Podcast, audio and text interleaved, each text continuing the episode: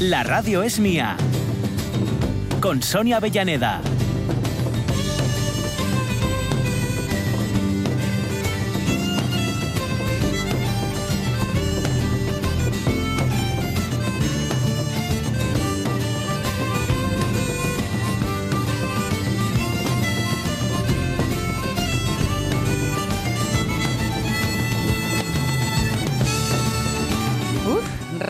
Recuperado a tiempo para la acción el ordenador que se había se había morido, se había muerto. Es que el, el conector de la energía, el- la fuente de Ah. alimentación, mm, a veces engancha, a veces no, y Ah, me despista. y-. Y, de- sí, de repente se me muere todo y, ops, musquis, ¿qué pasó? Bueno, pues mientras acaba de cargarse todo y hacemos así un repasín de vuestros libros de hoy, ¿eh? las recomendaciones para eh, el más querido y el más odiado, nosotros os adelantamos un poco nuestros planes también para esta hora que tendremos hoy, sí. Recuerdo a ese actorón, ¿cómo decías tú que lo llamaban en Peor Imposible? Ruterón. Ruterón. sí. Ruterón. Ruterón. Por lo rotundo de su, de su, de su Hombre, presencia sí, física. señor. Que me- es que eso me suena a Reuter y a problemas de este Eh, sí, tipo. sí, sí. Vale, eh, tendremos esa efemeridona, tendremos alguna noticia también. Hoy vamos a acercarnos a Oscos. De nuevo esta semana, porque ya hemos estado por Sí. allí con Trevín, ¿eh? y él mismo nos decía cómo Oscos pasó de ser el rincón más olvidado del mundo mundial en Asturias Sí. a ser incluso un lugar de referencia. Sí, ¿Dónde está no sé qué? Tal, al lado de Oscos. ah, pues fíjate. Bueno, pues de Oscos es nuestro eh, entrevistado hoy, José Francisco Rodil. Lombardía. Y- ¿Rodil? sí, Uy, seguro que puede haber record- familia ahí. Sí, ah, bueno, pues eh, Ujú. pensé que lo recordabas en su papel que fue director durante unos años de La Voz de Asturias, Ah. eh, en su calidad de periodista, ujú. pero hoy hablamos con él en su calidad de escritor, porque va Mm. a presentar en Oscos, su casa, La Noche de las Luminarias, que es su última novela. Así que mira, podremos hablar del libro, de Oscos, de la actualidad, porque Sí. supongo que como periodista estará Sí, sí, sí. al cabo de lo que está sucediendo. En fin, será una buena conversación probablemente. Y esos son planes inmediatos. ¿eh? Luego ya hablaremos de autoestima y todo y todo, pero después de las noticias de las 12. Sí. No adelantemos los acontecimientos que hoy tenemos que echar un vistazo a la biblioteca y pensar en qué libro le regalaríamos a una persona querida y también qué libro le regalaríamos a una persona a la que Queremos menos. eh, queremos O diferente. menos. Eso es.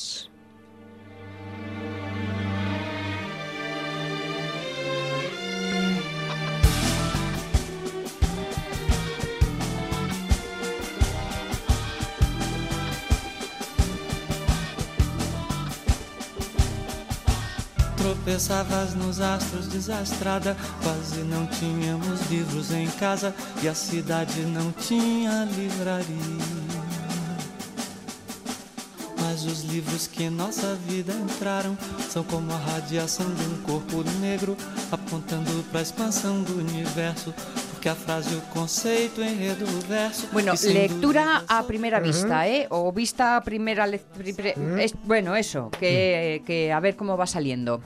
Eh, Germán Campal, empezamos por eh, la primera de las respuestas. L- La tregua de Benedetti, hoy Mm. uno de mis preferidos. y Gomorra de Saviano, Peñazo. sí, que no le gustó esto. Fui incapaz. Lo empecé. Yo no, no lo leí, no lo leí. y lo no leí. pasé, Pero bueno, es más no un sé. trabajo periodístico, ¿no? Que otra cosa. Sí, Entonces, sí, bueno. pero no me enganchó. Mm. Y mira que se supone que el tema Ya, sí, sí, tenía sí, ¿eh? tiene, tiene. chichu, pero eh. Mira, Marce Gijón dice que a la persona querida, la Catedral del Mar, por ejemplo. A la otra, los cipreses creen en Dios, de Gironella. Sí, dice, sí. para que se acuerde de ti, para toda la vida. Eso eh, es lectura de adolescencia lo de los cipreses y por Mm. Claro, recomendación claro. Mm. facultativa. Cristina Tuero Ordóñez, buenos días. Yo le regalaría cualquiera de mis libros de Almudena Grandes o El Dios de la lluvia so- llora sobre México de Laszlo Pasut a mis seres queridos. De hecho, los presto cada poco. A mis seres no tan queridos, no les Mm. regalaría mis libros, que los tengo como tesoros. Les recomendaría títulos o autores para que se culturicen. Hmm, Bueno, bien. ya es, ya es una buena Bien, obra esa, bien, en todo caso. Mira, María Sumuñiz dice, a una persona querida le regalaría alguno de Matilde Asensi. A alguien menos querido, mm, no sé, dice, igual el BOE o el BOPA. y por cierto, Algo dice, entretenido, ¿no? ayer llevé al rumbero a las visitas teatralizadas del Campo Amor Ay, y sí. disfrutó un montón. Y yo también. Y desde aquí animo a todos a ir y llevar a los chavales. Es una experiencia que merece la pena. Es que tiene una pintaza Sí, tremenda. Lo hacen muy bien. Yo estuve Sí, el año pasado y, y también es verdad que yo a estas cosas me entrego como los chiquillos, ¿eh? Pero mm, lo pasamos fenomenal. Monse Rubio, uno, las, los girasoles Mm, ciegos. sí. Oh, bien. cómo me gustó. Y dos, Tragalgar. Que será Trafalgar, me imagino. Supongo. Porque se ríe así bastante. Sí, sí, sí, supongo que sí. Hugo Almaviva dice, alguien querido, dependiendo de quién y cómo es. Dice, alguien no querido, pues ninguno. Que un Libro se merece a alguien mejor. Sí, señor. Si acaso uno de pasatiempos para que no moleste. vale, nos apuntamos también. Salvador Fernández, como libro de verano para partirte de rusas, sin duda, El catolicismo explicado a las ovejas, de Juan Eslava Galán. Galán, sí, sí, sí. Y como un amigo me lo regaló por el cumpleaños, a la vez que revisó mis amistades y elijo yo víctima, les petaría Los pacientes del doctor García de Almudena Grandes. Hmm. Leí algo de ella que me gustó, pero buena parte de estas más de 700 páginas son plomo puro. Hmm. Ahí. ¿Ves? Mira, Almudena concita diferentes eh, Claro, bueno, amores, ¿eh? es- así ha de ser. Lógico. Claro. Velo García dice, regalaría todo lo que era sólido de Antonio Muñoz Molina, un ensayo que tiene unos 10 años, pero está de total actualidad y seguirá plenamente vigente por los siglos de los siglos. Mm, Sospecho de que puede ir, velo. Y como novela Entre animales de mi antiguo compañero de trabajo, José Manuel Fernández Argüelles. Un libro que me impactó y que siempre le dije que se lo tenía que mandar a productoras de cine para que lo protagonizase Luis Tosar. Ole. ¿Qué película saldría de él? Por supuesto, son regalos para amigos. A personas que no me caen bien, con procurar ignorarlas, tengo suficiente. Sí, señor, sí, señor. Velo, creo que ya nos hablaste de, de, de- de este libro. libro. Creo que Mm. sí, creo que sí, creo recordar, a pesar de mi mala memoria. Para Roberto Cañal, para un collaciu, recomendaría ahí algo de Javier Reverte. Eslava Galán, Almudena Grandes, Berta Mm. Piñán. Para los que no son collacios, ¿para qué? Ya, sí. ¿Eh? Mira, ahí Ya. todo el mundo coincide. Sí, está muy bien. ¿Para qué devanarme los sesos con lo que no merece? Sí, sí. Isabel Menéndez Menéndez dice, alguien querido, y no me gusta dejar ni, re- ni regalar libros por la mala experiencia, Mm. le regalaría Las Lobas del Escorial a algún enemigo o enemiga, unos cuantos que tengo en una caja para mandar al obispo de Oviedo, todos pornográficos. Sin sal, pues a la persona lejana le enviaría a la biblioteca para no tener que esperar nada de ella, ni siquiera la devolución de un libro. Con la lista de novelas de Camila Leckberg. Para los de casa, como bien dice Águeda, según el gusto, podría ser novela negra de Idrit. Hidra, iu, madre. Hidradison. Hidra- esto es. In-. No lo diré bien. La casa en el árbol de Lea Vélez, una selección de Ay, cuentos Lucía de. Lucía Berlín. Estoy yo ahora con el manual para mujeres de limpieza de Lucía Ah, Berlín. ah, sí. Qué bueno, qué bueno y qué duro. Le tengo ganas. Qué bueno y qué duro. Y Patria de Aramburu. Ujú. Ese le tengo en el DB. Yo con Patria tanto, tanto, tanto Sí. esperaba, de Sí, tanto sí. que oí. Ese le que- tengo en el DB. Mira, otro que tenía en el DB que, era, que había sido un poco hype últimamente es Ordesa y me hice con el otro día y lo Oh. tengo ahí esperando para Oh. cuando acabe Lucía Berlín.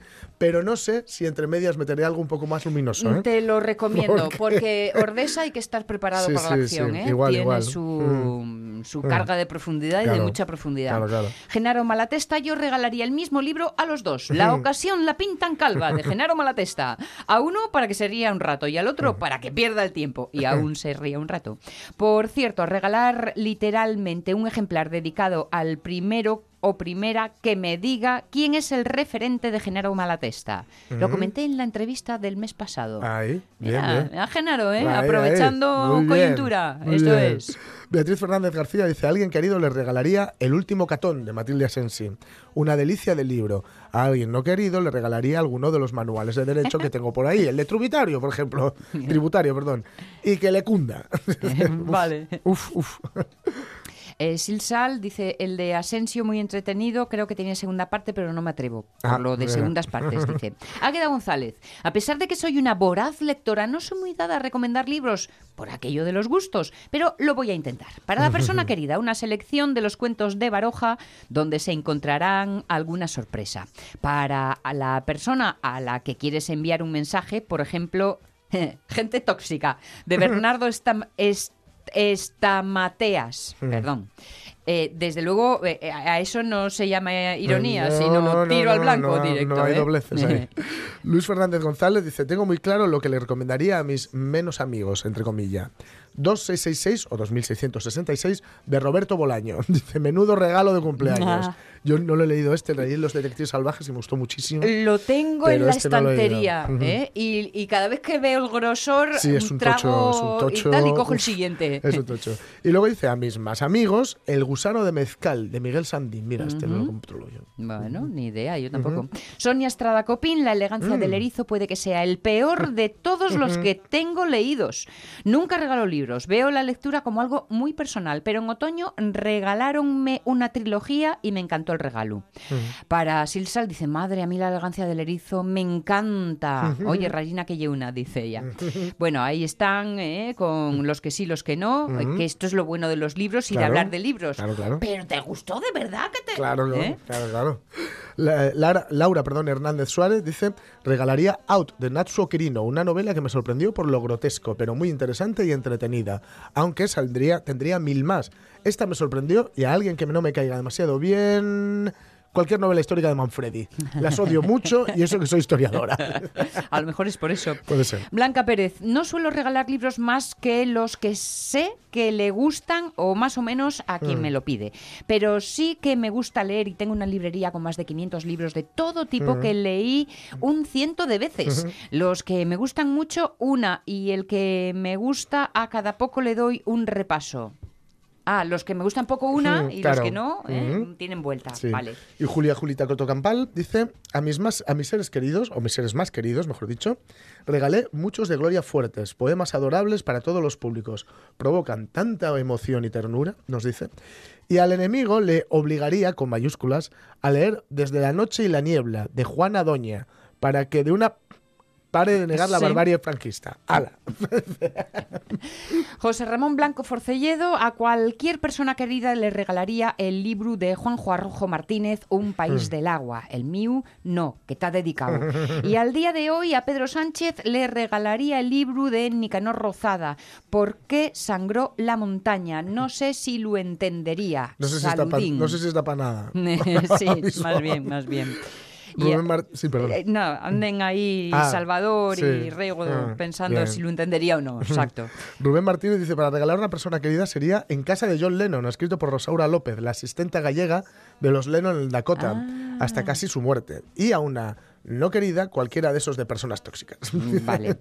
Y para Martín J. González Casado, yo solo regalo libros a la gente que quiero. Por lo tanto, regalaré dos de mi biblioteca, Esperando a Godot, de Hombre. Samuel Beckett, y el libro de la vida, Obra y Milagros del grupo Escorbuto, Historia Triste, de Diego Cerdán. Ah. Por cierto, Jorge Alonso, Sí. ¿es cierto que Alex de la Iglesia tiene pensado realizar una película sobre la banda? Sí, eh, no sé si va a ser peli. Estaba al principio si iba a ser documental. Eh, ahora parece ser que puede ser película, porque ya hay un documental que, que es muy duro eh, sobre, sobre ellos. Y sí que es cierto que, está, que tiene entre manos un. Eh, porque da para docu, ¿eh? Escorbuto. Ramón Redondo nos pone un enlace, la película sobre el grupo de rock Escorbuto. ¿eh? O sea que ahí Sí, va sí, la sí. contestación. También nos pone foto de Antonio Gamero Sí. para que la Por cierto, veáis. eh, Antonio Gamero, yo creo que la forma más rápida de controlarle. Sí. El abuelo de Manolito Gafotas. Ah, venga, Yo creo que es la mira. más rápida sí, de- de señor. pillarle. Sí, señor. Mm. 97 años para Blake Edwards, 91 para Stanley Kubrick, cumpliría.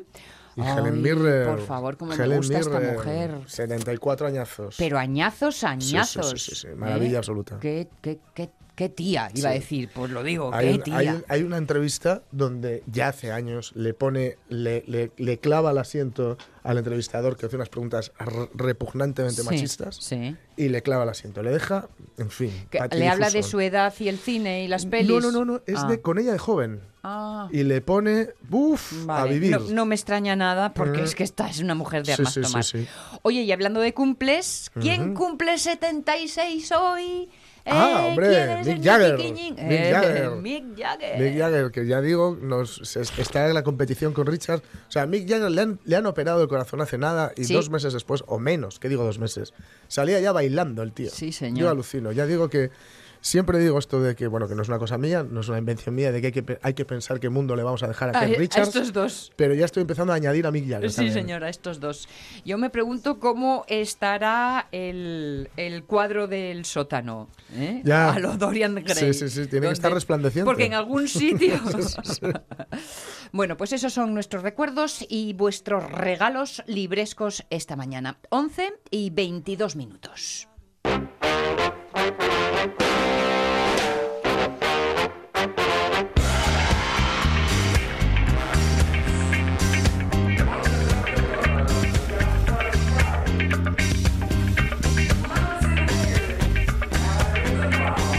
Solo de osos vive Yellowstone. No, tened cuidado.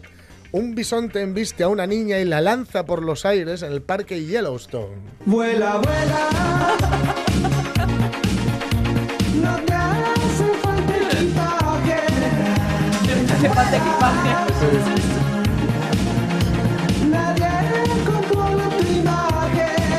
He de decir que me he permitido poner esta canción así planchorras. Porque no le- nos le- oyen. y porque no le pasó nada a la guaja, ¿eh? Ah, No bueno, bueno, nada. eso está No. bien, entonces Bueno, no le pasó nada, pero no se acerca un bisonte ni al, ni a la- ni al paquete de tabaco. No me Se va a extraña. acercar, ¿eh? Y esto es como la- los vídeos, Mm. las películas, no, la- los programas de vídeos de caídas y Sí, tuta tota. sí, sí, sí. Nunca, no, pero vamos a ver, almas de cántaro, reírse No, así de la a desgracia ver, ajena. A esta chavala la manda a 50, o sea, la, la manda como a 15 o 20 metros. ¿eh? Ole. Le pega un topetazo. Que es muy cría la nena. Es una nena, es una nena, tiene, me parece que son nueve años. Ole, sí. Tiene nueve añinos. No le pasa nada porque, en fin. Porque no mm, tocaba. Porque no tocó. Y, y es tremendo. A ver, un bisonte, a ver si nos hacemos una idea. Sí. Un bisonte, yo mido unos 74, pues ponle tranquilamente que el morrillo del bisonte Sí. eh, seguramente me sea eh, mínimo como yo, si es, un- si es adulto, igual un poquito más alto. ¿Vale? Son Esto unos para empezar. bicharracos De tremendos. alto. son- De ancho es cuatro es, veces es tú. una locomotora y son pura fibra, son puro músculo, porque así ha de ser, ¿no? Sí. Eh, entonces, ¿qué es lo que ocurre? Vamos a ver. Yo, la, la consecuencia de esto de mano sería revisar la custodia de esos padres. Porque llegan ¿Qué y se ponen, están a dos metros del animal, Sí. a dos metros del animal durante 50 minutos. 20 Ole. minutos, perdón. Durante 20 minutos. Que está comiendo, encima está comiendo, que es el ABC. Cuando un bicho come, Ajá. no te acerques ni al perro tuyo, que no le va a hacer gracia. Siempre te lo dicen, no Sí. te acerques a un perro cuando está comiendo. Sí. Los perros, además, que son tan glotones, que, que comen ahí, no miran, si, si como entiendan que tu presencia puede en algún momento incluir que es una merma en su comida, Hmm. cuidado. Pues este bicho.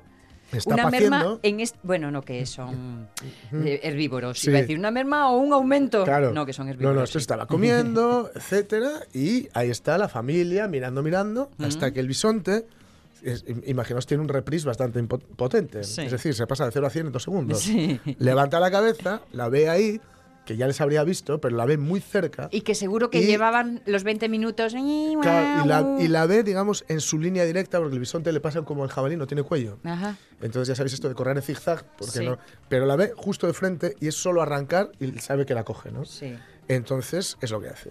Es simplemente un impulso, mm, humilla, como bueno, es un poco terminología aplicada a los, al- a los toros, Sí. es decir, baja el cuello y ¡fum!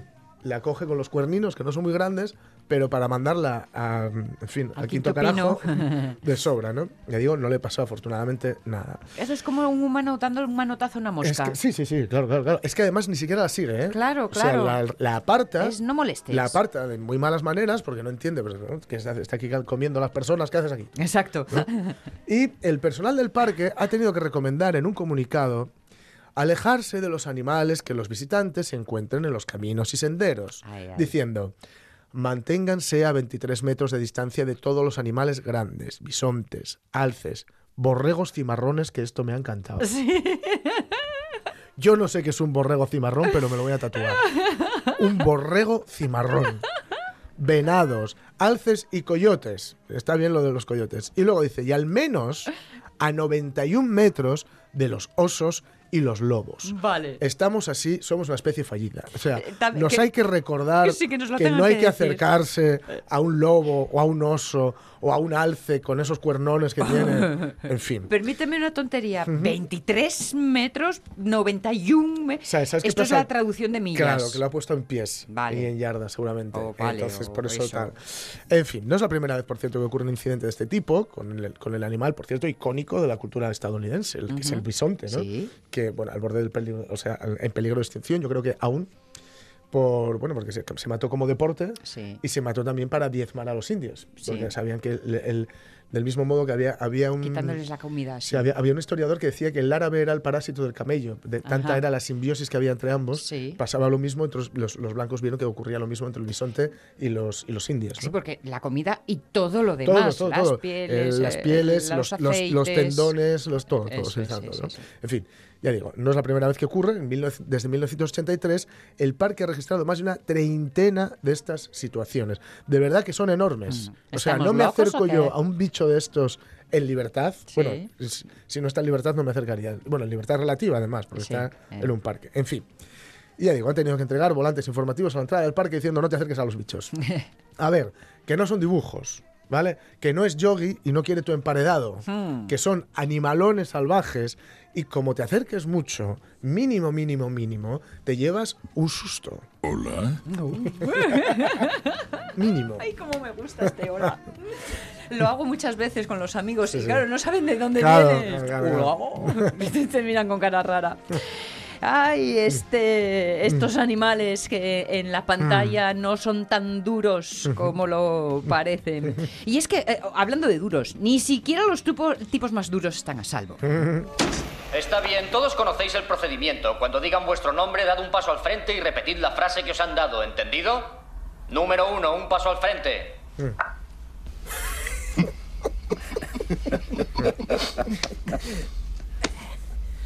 Dame las llaves, cabronazo. En mi idioma, por favor.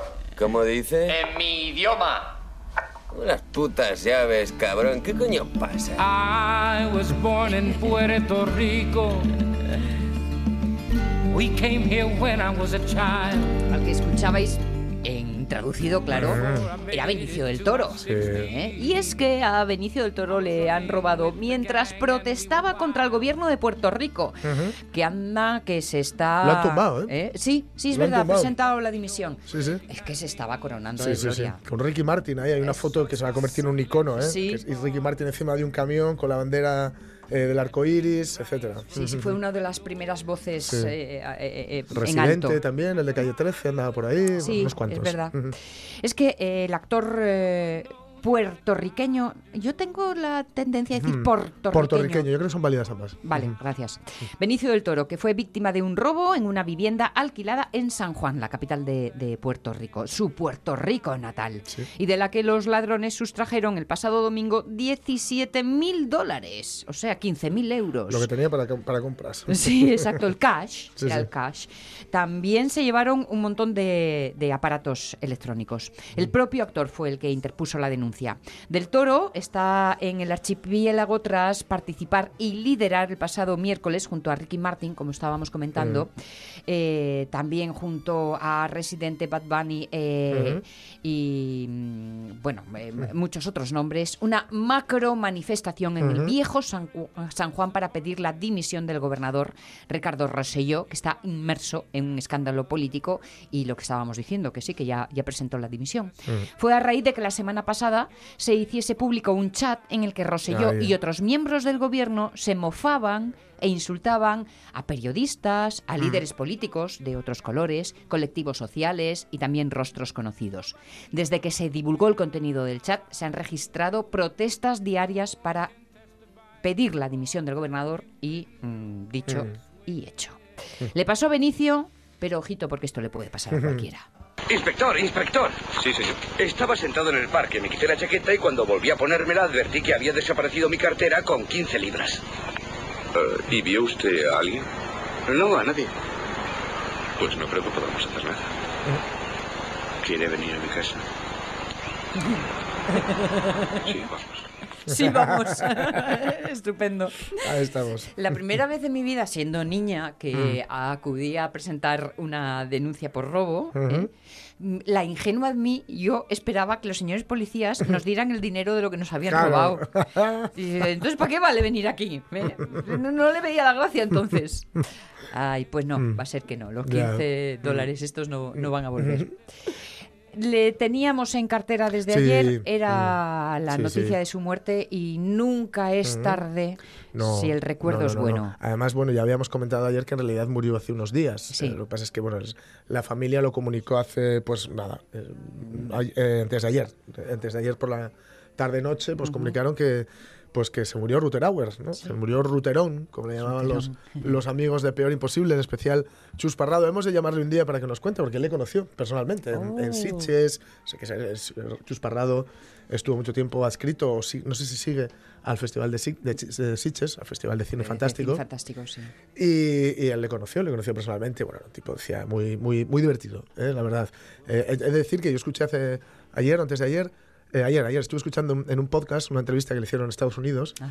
Eh, y el tipo iba diciendo, le preguntaba que si él se da cuenta, se daba cuenta al interpretar ciertos personajes lo icónicos que iban a ser. Sí. Y Rutherauer dice, no, eso te das cuenta con el tiempo. Y se para y empieza, tiempo, necesito más tiempo, como el de Blade Runner, imitando Sí, a su sí. propio personaje y partiéndose de risa. ¿no? Qué bueno.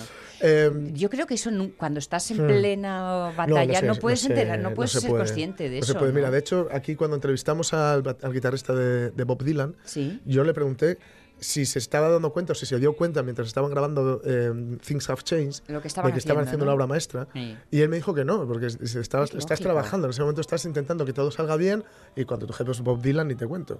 Porque igual te echa una bronca o te echa la banda, a ver, ¿no? En fin, eh, este, es- este hombre deja tras de sí una carrera que parecía imparable, eh, que al final igual no fue tanto como Ujú. se le suponía, ¿no? Pero que vista con perspectiva resulta envidiable, ¿no? Fue muchas cosas.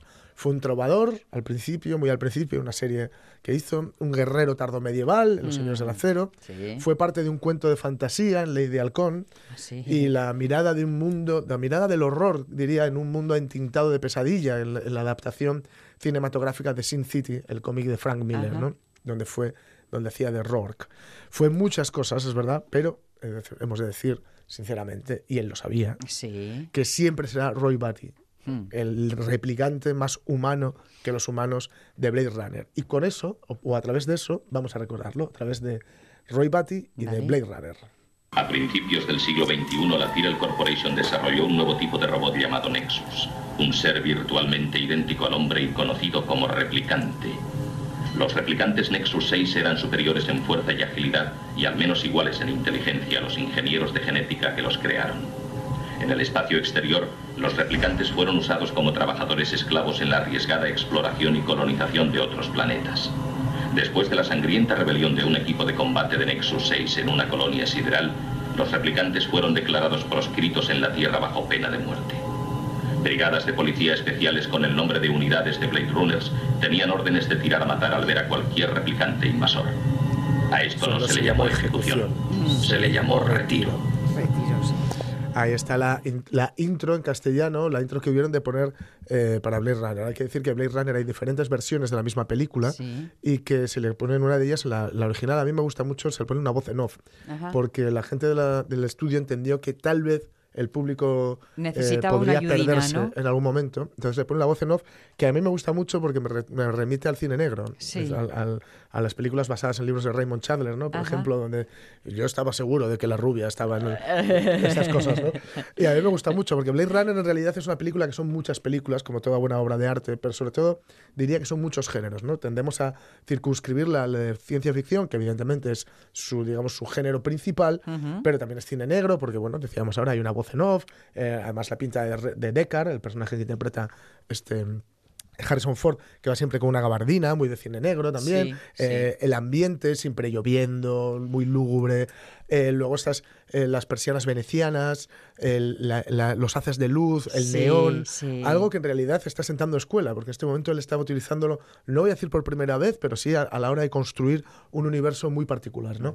Decir también que hizo de la necesidad vir- virtud, porque no había mucha pasta para algunas cosas, porque era muy cara Blade Runner. Y lo de oscuras Y, ayudaba eh, mucho, Ir a ¿no? oscuras y poner un haz de luz detrás de una persiana y tal, eso es muy resultón. Hay que tener un buen director de fotografía. De, Blade de- Runner- de todas formas, Ujú. crea un escenario de ciencia ficción luego muy a- Sí, al que se ha claro, es un canon, remitido eso hace un es, canon, sí, eso sí, sí, es. Eh, decir que la película está basada en un libro que se llama Suenan las ovejas con... Con el- sí, Suenan los androides con ovejas... eh, Verdes. No, no. Suenan los- con... Eléctricas. Eléctricas, eso es. Que es, un que- libro es con un tengo, título... Tengo dos títulos que mezclo Ujú. Y Sí, sí. vale. Es una, es una novela con un título eh, maravilloso y un contenido bastante mm, terrible.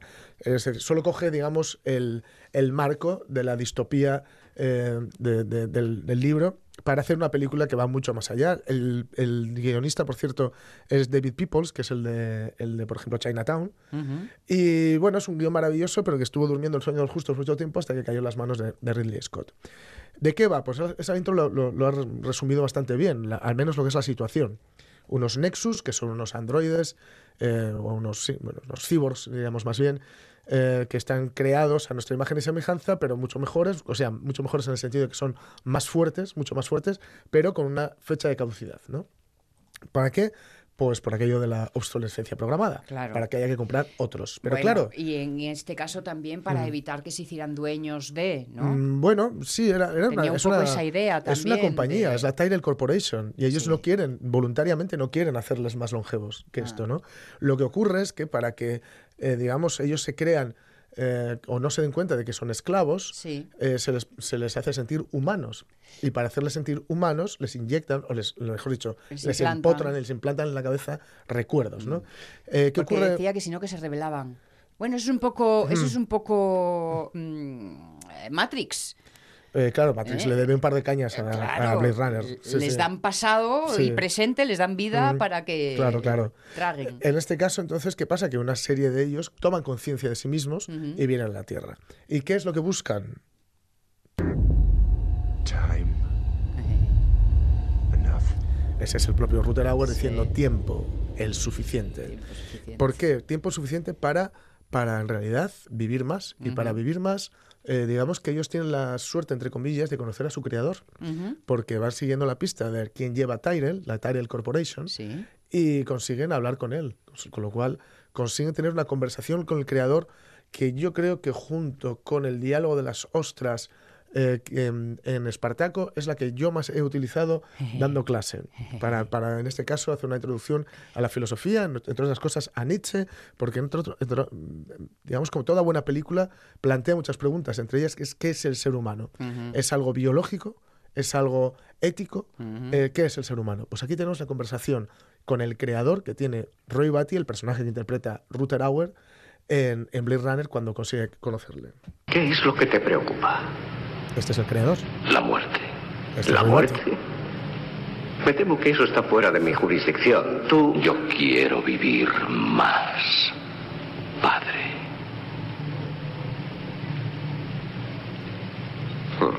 La vida es así.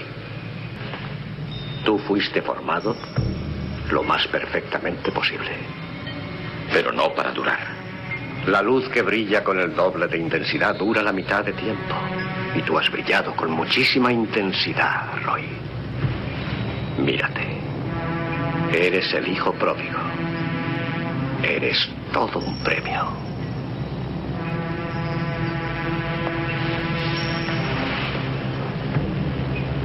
He hecho cosas, cosas malas. Y también cosas extraordinarias.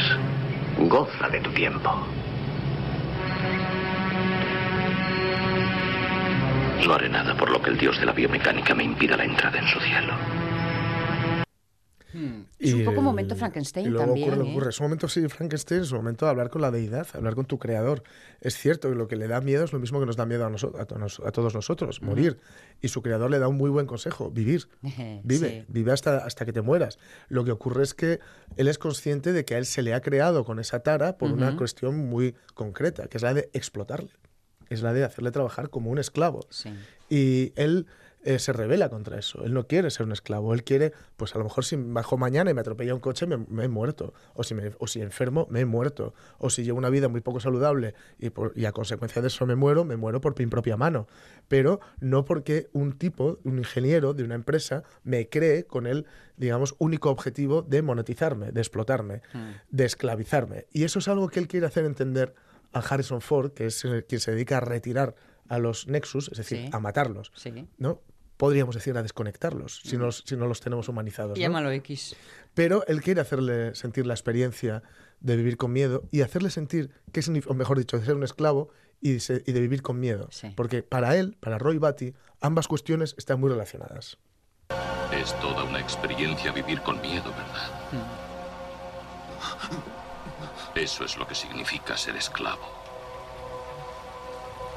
Claro, un esclavo tiene miedo a que lo maten, un esclavo tiene miedo... Fíjate que un esclavo seguramente lleve la, la existencia más miserable que se nos puede imagin- que se nos pueda ocurrir, pero aún así no quiere morirse, quiere, Sí. se aferra a la vida, ¿no? Sí. Eh, hacerle sentir miedo a un esclavo por decir siempre puede empeorar. Esto siempre puede empeorar. Eh, el progreso perfecciona el dolor, lo decía Baudelaire. Eh, es cierto que nosotros no somos esclavos en ningún momento, ¿no? Pero fijaos que tal vez el qué. sistema también nos haga vivir con miedo, con cierto miedo a perder lo que, te- lo que tenemos y de esta forma nos esclaviza. Mm. Nos esclaviza seguramente a trabajos que no queremos, a condiciones que no nos gustan, Y a una sociedad injusta. Y además etcétera, una ¿no? esclavitud que tiene eh, el extra de peligrosidad que al ser más sutil Claro, es mucho claro. más difícil primero identificar y luego revelarse. Y sin embargo es, es curioso porque él, eh, Roy Batty, que, ama, que mata gente en la película, que le vemos matar a gente, le vemos matar a gente incluso con crueldad, con mucha dureza, con muy poca empatía, que es lo que nos desconecta a veces de él, ¿no? el que nos hace recordar que en el fondo no es humano. Es.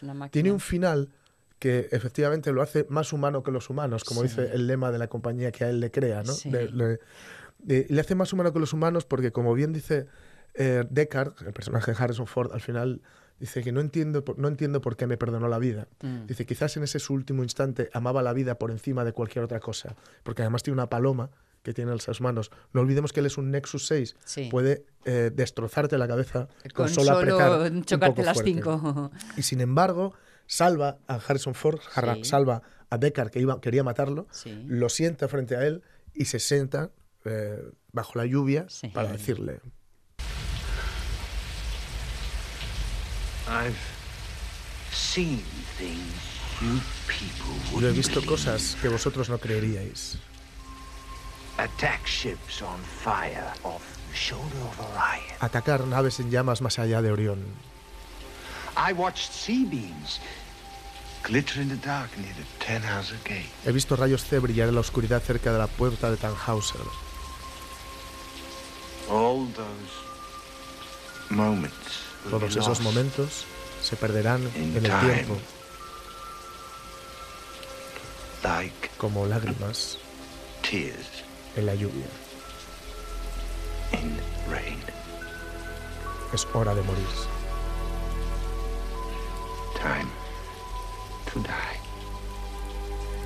Y se apaga. Lentamente, baja la cabeza y déjala estar y se va. La paloma que tiene entre las manos se va porque ya no le aprieta, ya no la puede coger, la ya no tiene fuerza en las manos. ¿no? De, momento que, de modo que sí, es cierto que es, es- es la- fue la hora de morir de Rutherauer, pero no, no lo harán ni sus cabriolas del Señor del Acero, ni Mm. las gotas inquietantes que le añadió a Lady Halcón, ni la mirada de Roark, ni su presencia imponente, ni su decadencia embebida, ni por supuesto el modo en el que se apropió de Shakespeare para ser más humano que los humanos. Mm. Ninguno de esos momentos se perderán como lágrimas en la lluvia.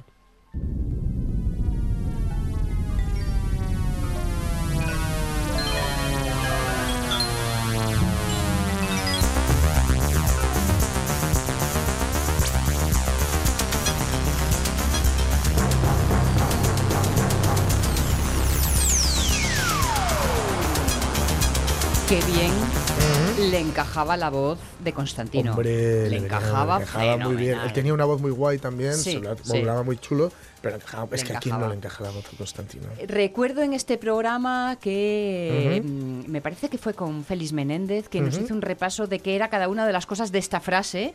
Las puertas de Tannhauser no Sí, existen. No existen, no, no. Eh, los rayos Z no me acuerdo. Rayos C, rayos C.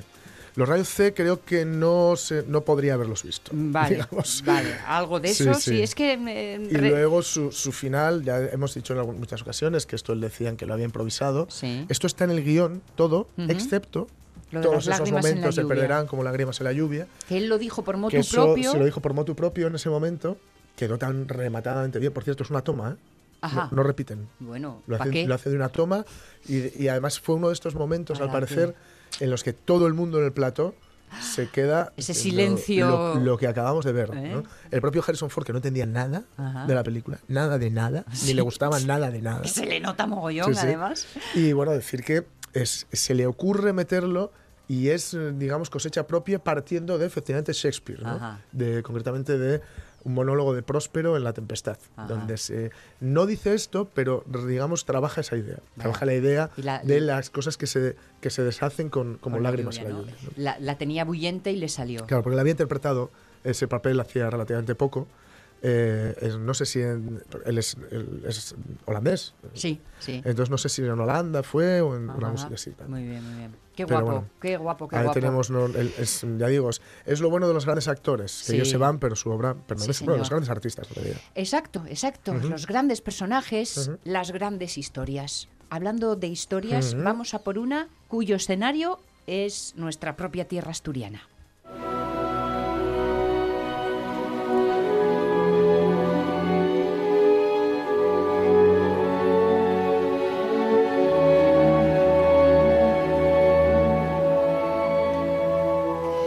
Oscos, ese rincón asturiano que estamos aprendiendo a descubrir y del que cada vez sabemos más porque tenemos, bueno, pues a Tenemos un enchufe alguien, hombre, allí. como Tenemos conexión directa con- sí con señor, Oscos. que todas las semanas nos va destacando algunas cuestiones. Y él mismo esta semana, eh, lo comentábamos antes, nos decía que había pasado de ser un lugar remoto, que había que explicar dónde quedaba, y ahora incluso es un lugar de referencia. Bueno, pues en Oscos, eh, por ser más concretos, en Santalla, en Santa Eulalia de Oscos, hoy, eh, perdón, mañana sábado se va a llevar a cabo la presentación de Mm. La Noche de las Luminarias. Mañana sábado a partir de las 8. Eh, la Noche mm, de las Luminarias. José Francisco Rodil Lombardía es su autor y le vamos a pedir que nos chive un poquitín como... Mm. Igual no todos vamos a poder ir. Claro. Bueno, pues que nos chive un poquitín qué va a pasar. José Francisco Rodil, buenos días, bienvenido. Hola, buenos días, gracias. Oscos, que es también, ta- es también el punto de partida de esa aventura vital a la que se va a enfrentar el protagonista de esta novela. ¿Quién es, quién es Andrés Vélez? Bueno, Andrés Vélez es el, el protagonista principal de la novela, eh, de La Noche de las Luminarias, y es un, es un chico que nace en, en- en Oscos, y bueno, se, eh, va a estudiar a Lugo eh, en los años de la República, y luego le coge la, la guerra civil, y, y bueno, después de una serie de, de avatares que, que, en que se ve eh, inverso, eh, acaba eh, siendo un exiliado ¿no? en, en México. Así, a grandes rasgos es eso el, el, el contenido de la novela. ¿Hasta qué punto el que mm, sea un, un ¿se dice santallés? ¿O Sí, cielos? santallés, sí. Ah, vale, vale, mira, acerté. ¿Hasta qué punto el ser un santallés marca estilo, marca carácter en, en Andrés Vélez? Bueno, Andrés Vélez eh, es mm, el personaje mm, nos permite pues, re- recrear eh, es un relato de ficción, pero está inspirado en un hecho real y nos permite eh, recrear pues eh, el ambiente y, y los problemas que había en la- época de la República y la Guerra Civil, ¿no? Eh, en, en distintos escenarios, pues en, en Los Oscos, en Lugo, en la ciudad de Lugo, en la montaña lucense y también en el occidente de Asturias y otros lugares asturianos como Oviedo o las cuencas mineras. Aunque hay otros también hay otros escenarios como son México, eh, Salamanca, por ejemplo, pero son escenarios que tienen mm, un mayor y menor Eh, eh, eh, uma, uma, essas un, espacio, protagonismo. Espacio, sí, sí. sí, en la, en la novela. sí. Eh, eh, evidente, de- es evidente que mm, temporalmente no hay ninguna coincidencia, claro, pero mm, veo que hay elementos que suenan un poco al propio José Francisco Rodil.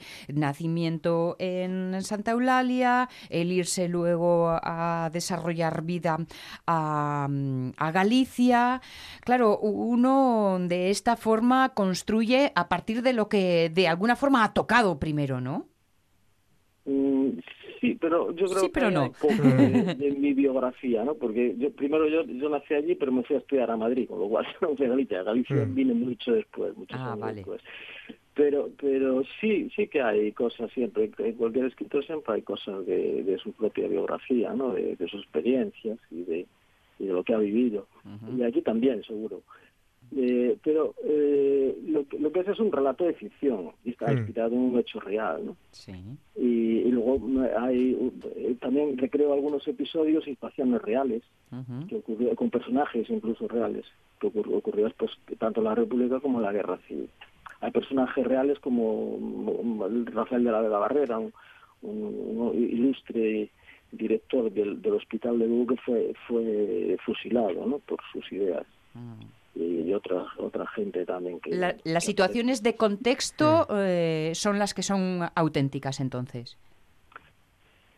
Sí, o sea, mm, en- hay, hay recreaciones reales, ¿no? muy documentadas que, que están en los libros de historia.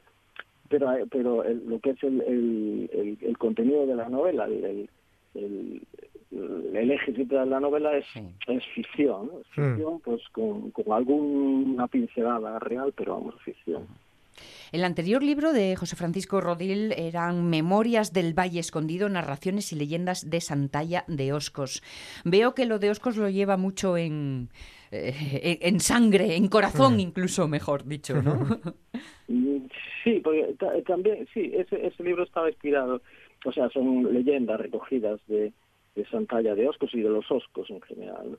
Pero eh, ta- también la, eh, el anterior, El Señor del Senescal, que es una novela, esa sí está inspirada totalmente en Santa Eulalia de Oscos, está eh, eh, ambientada allí. ¿no? Sí. ¿Y qué sensaciones hay cada, cada verano con esos días rescatados en, en la casa, en el pueblo que le vio crecer? Eh, no, yo voy mucho a los Oscos, voy, es raro que no vaya cada 15 días, cada 20 días o incluso menos, ¿no? Ah, Eh, voy- yo tengo allí mi casa y, y vamos, vámonos mucho, mi mujer y yo, mis, mi familia y yo, no vamos allí. Y iba antes también cuando vivían mis padres y ahora pues hay que, yo sigo yendo, o sea que, que eso siempre lo llevo. Un lugar- Cuando vivía en Madrid, pues, pues yo siempre fui de los Oscos, nunca renuncié a mi patria, ¿no? Pequeña- a mi pequeña patria. Un lugar que está reverdeciendo, si esa palabra puede utilizarse. Eh, eh, ¿Te refieres a, a, a lo del turismo, no? Por ejemplo, entre otras Por cuestiones, ejemplo, sí. Sí, hombre, eh, eh, los Oscos durante mucho tiempo pues son una, es, es una comarca que estuvo muy olvidada y muy y muy dejada de, de la mano de Dios y sobre todo de la mano de los políticos. ¿no? Hmm. Pero yo creo que ahora sí que, que vuelve a tener, además eh, hay un turismo que yo creo que es un turismo así un poco de, de nivel, ¿no? que va, va a buscar otra cosa que, que las aglomeraciones y la playa y no sé qué va a buscar mm, pues eh, casi casi va a buscar un, un tiempo contemplativo ¿no? para estar ahí sobre todo la gente esa que viene de la ciudad que, y que pasa mucho estrés y mucho agobio pues allí la verdad es que descansas. La gente que va allí siempre va encantada de ir allí y, y- y- y normalmente regresa.